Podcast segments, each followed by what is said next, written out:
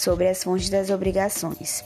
Então, as fontes das obrigações, elas existem porque elas deram origem às obrigações que vinculam o credor ao devedor.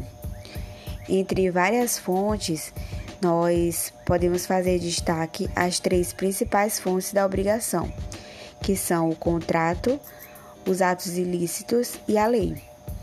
Nós temos dois tipos de fontes das obrigações: a imediata, que é também chamada de primária, e a mediata.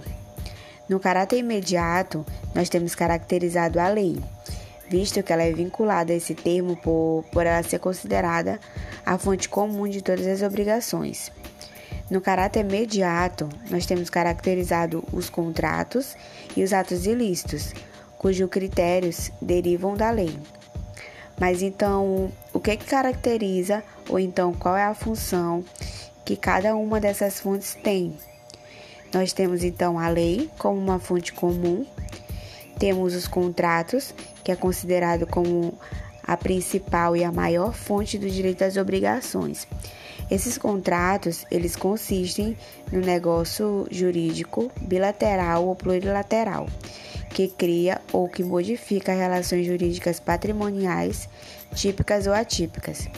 E por fim, nós temos os atos ilícitos, que são aqueles que fazem nascer, em função da responsabilidade civil, a obrigação de reparação dos prejuízos e dos danos causados a outros.